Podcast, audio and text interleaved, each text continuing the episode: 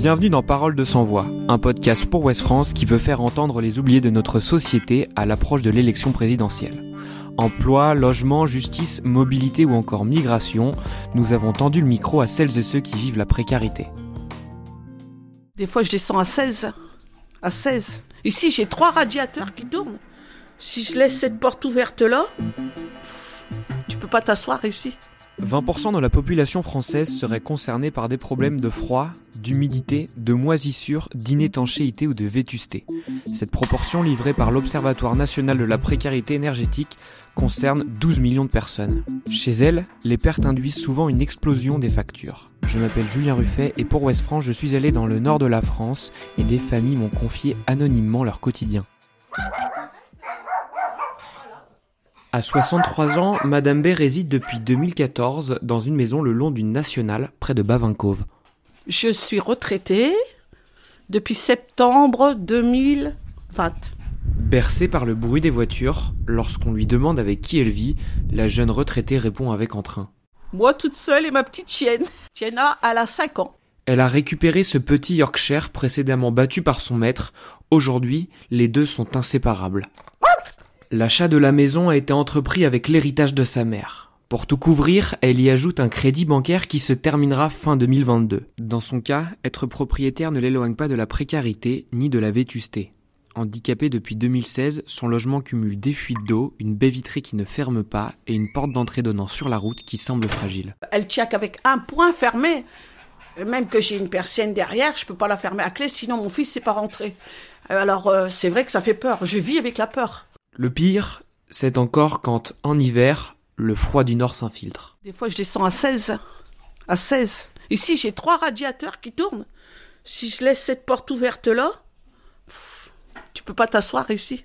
Pourtant, c'est des bons radiateurs, hein, mais comme c'est pas bien, le froid vient tout de la porte, comme c'est pas bien isolé. Euh... Dès qu'il fait froid, le plus confortable pour elle reste de s'installer dans sa cuisine. Mon fils il a même installé un fauteuil dans ma cuisine, relax, parce qu'il fait meilleur, parce que c'est des tôles plastiques et dès que le soleil donne avec ma baie coulissante, j'ai regardé mes petits oiseaux que j'adore la nature, j'ai mes colombes qui sont dehors et il fait chaud là par rapport à mon séjour. Euh... À quelques kilomètres de là, à Labassé, entre Lille et Lens, une famille témoigne un quotidien similaire. Euh, moi j'ai 39 ans, mon mari a 42 ans et on a trois enfants à charge. Cette maison des années 30 en briques rouges, le couple l'a achetée à la famille de Madame L.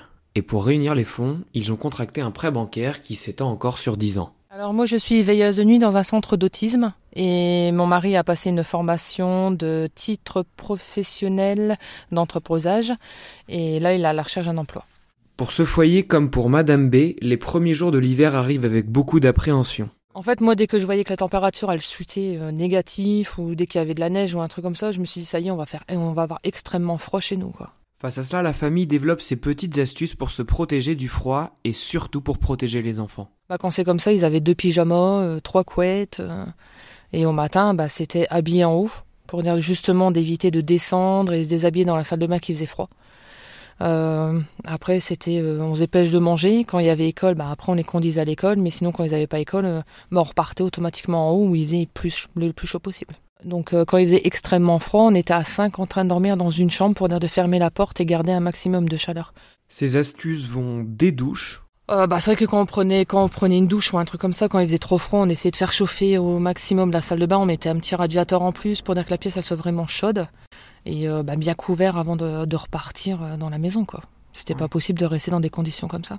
À la manière de faire à manger. C'est vrai que je faisais plus des repas au four parce que après que le, le four il était fini, je laissais la porte ouverte comme ça, ça faisait un peu plus de chaleur qui rentrait et pour en avoir un petit peu plus chaud. En passant par les serviettes sous les portes. Bah des serviettes on les compte même plus pour essayer justement d'éviter que le froid y passe aussi quoi. Et après en dessous des portes, euh, oui des, des chiffons, on a on a tout essayé de toute façon. Et le moral des parents. Très souvent le moral était extrêmement bas oui mais parce qu'on se demandait quand est-ce que les beaux jours ils allaient arriver pour avoir euh, la chaleur et que les enfants ils puissent euh, s'amuser correctement quoi. Lassée par la situation, Madame L décide de faire appel à une association pour rénover son domicile. C'est parce qu'en fait les factures de, de, gaz étaient trop élevées, on payait dans les 200 euros par mois. Bah alors à la base on avait fait l'isolation à 1 euro.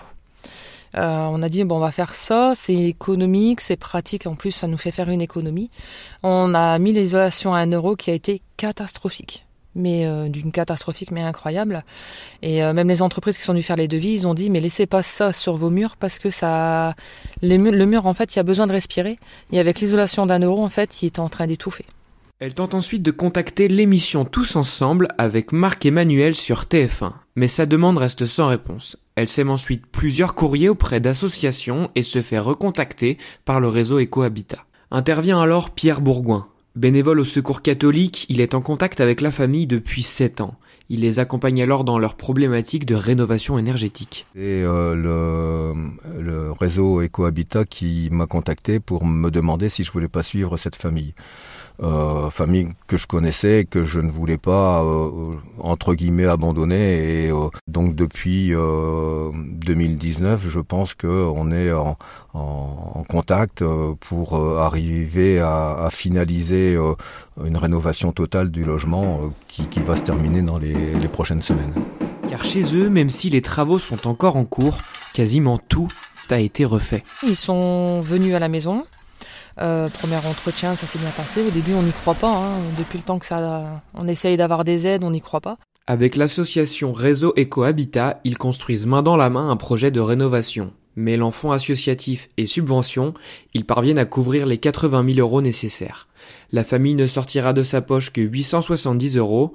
Aujourd'hui, les travaux touchent à leur fin et la mère de famille exprime déjà beaucoup d'attentes. Bah, ça fait quand même peur parce qu'on se dit depuis le début, on n'a jamais fait euh, une économie de, chauffage, et puis bah là on se pose la question, est-ce que ça va vraiment marcher ou pas?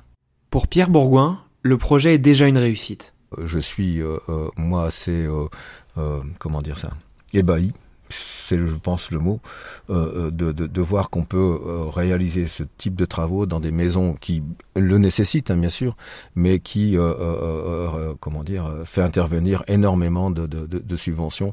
Et je dis, c'est bien, c'est même très bien. De son côté, Madame B s'est fait accompagner par Najat Saidi, animatrice de réseau Solidarité au Secours catholique. Nous, notre euh, spécificité, on va dire, c'est d'accompagner les familles qui viennent nous voir pour de l'urgence euh, au départ, avec des difficultés de payer euh, des, des, des, factures euh, de chauffage ou d'électricité. Et puis, comme on veut sortir de cette aide d'urgence pour aller vers de l'accompagnement, parce que le Secours catholique a cette vocation d'accompagner les personnes sur des projets pour les sortir euh, de ces, de ces impasses en fait dans lesquelles elles sont. Grâce à cela, Madame B va pouvoir bénéficier d'un programme de rénovation intégralement pris en charge par les associations. Et ça, c'est une bonne nouvelle pour elle, comme pour sa chienne Jenna. Je suis trop contente de... Je ne crie pas trop encore à tout le monde parce que moi je crois Saint Thomas, je crois ce que je vois ouais, c'est un soulagement. J'ai dit que j'aurais pu à mettre tous mes seaux partout dans la maison pour récupérer les gouttes qui tombent. trop contente. Trop, trop contente. Je sais même pas expliquer tellement que ça fait du bien.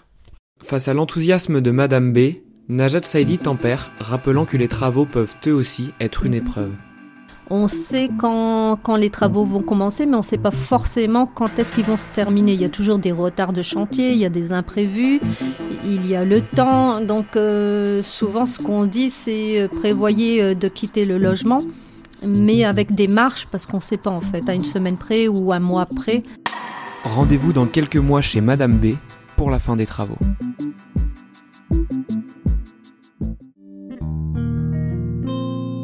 Ce podcast a été réalisé en partenariat avec le CFPJ. L'opération Parole de Sans Voix est une initiative de l'association Georges Jourdain. Retrouvez ce podcast sur le site de Ouest France et sur les plateformes d'écoute.